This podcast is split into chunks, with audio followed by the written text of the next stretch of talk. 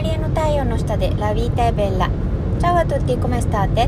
大ゼロ印象で心をつかむイタリア発セルフイメージコンサルタントの香りです。このポッドキャストではイタリア生活ビジュアル磨きそして女性の一緒の輝きをテーマにお送りします。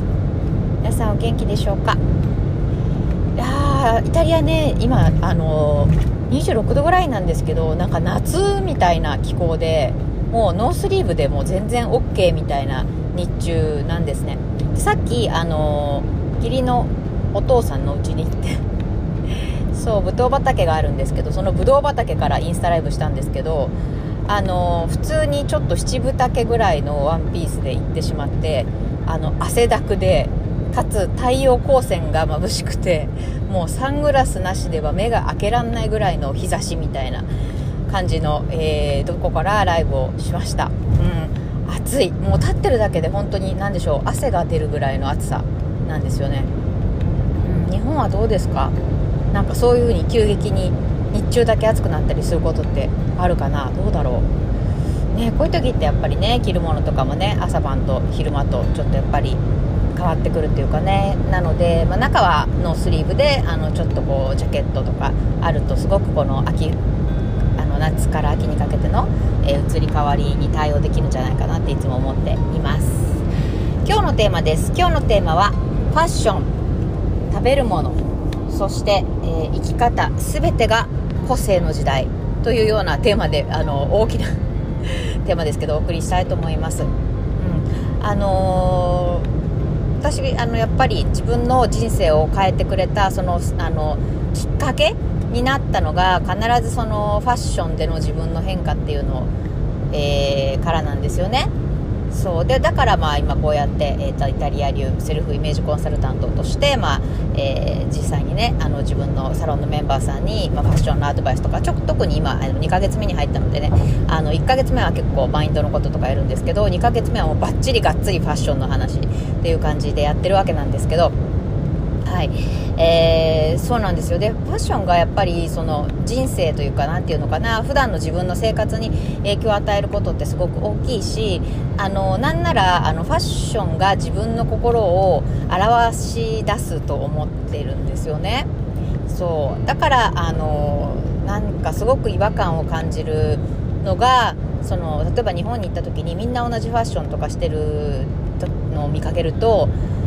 あの個性はどこに行ったってすごい思うんですよね、うん、それは今のあなたのその格好はあなたの本心を映し出しているんでしょうかっていうふうにこういつもこう内心思いつつこう眺めているっていう感じなんですけど、うん、そうだから自分のやっぱりね心の本当の思いというのがファッションに表れてるっていうのがすごくあの私はいいなって思っていて。でねこれあのファッションだけじゃないなって思っていてそうそれこそ衣食住っていうぐらい例えばね食べるものっていうのもその自己表現の個性の表現のうちの一つだと思ってるんですね。そうでまああの私はすごいあのイタリアにそもそも来たきっかけが、えっと、イタリアワインなんですよね。でやっぱりワインって、まあ、美味しいから好きっていうのもあるんだけどその何でしょうねボトルに貼られたラベルの美しさとかそのワインのブドウのこの色味とかあの何、ていうのかなグラスのエレガントさとかそういうところにすごく魅力を感じるしあとはそれが何でしょう自分のおしゃれにも通じるというか自分の生き方にも通じるなっていうふうに思ってるんですね。うんやっぱりなんでしょうあの自分の服装にしてもやっぱりエレガントなものとか、えー、こう凛としているもの、うん、なんかこうちょっとかっこいいものみたいなのが好きだしそれを例えば私がその食でいうワインっていうねあのものを通して自分を表現してるってところもあるなってあの最近ちょっと考えていて、だからあのファッションでその自分自身を表現するっていうのもあるんだけどあとはそういったワインとかね食を通じてどういうものが好きで例えばなんだろうどういうものを食べてると自分らしいというかあの自分とすごくイコールだなって感じられるかってすごいあの大事なポイントなんじゃないかなっていうふうに思ってます。うんそうあとはやっぱりその自分のね価値観というか生き様というか、うん、例えばどういうところにくのが好きとか例えば何でしょう旅行が好きとかね。これもやっぱり自分のその個性を表現するしてることの一つだと思うんですよね。旅行が好きだしなんかその旅行も何て言うのかな。単純になんか同じところにいつも行ってる旅行は好きじゃないんですね。そうさらに細分化すると旅行は旅行でも自分が今まで行ったことのないところに行く旅が好きなんですよだから、例えば何でしょうね、なんかイタリアの方って結構保守的で、なんかあの、マイナツとか、あの、マイクリスマスとか行くとこ同じって方結構いるんですけど、私はその保守的な考えがすごく苦手なんですね。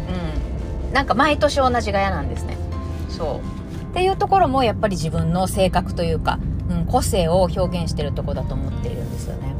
うん。そうということでね、あの、そういったなんかこうファッションそれから食べるものそれから自分の好きなこと行動からなんか自分の個性っていうのを改めて認識するってすごくあの自分の何て言うのかな自分ブランディングにつながる自分のあの強みが分かるっていうかね改めて自分で客観的に確認できるっていうことだと思うのでちょっとねあの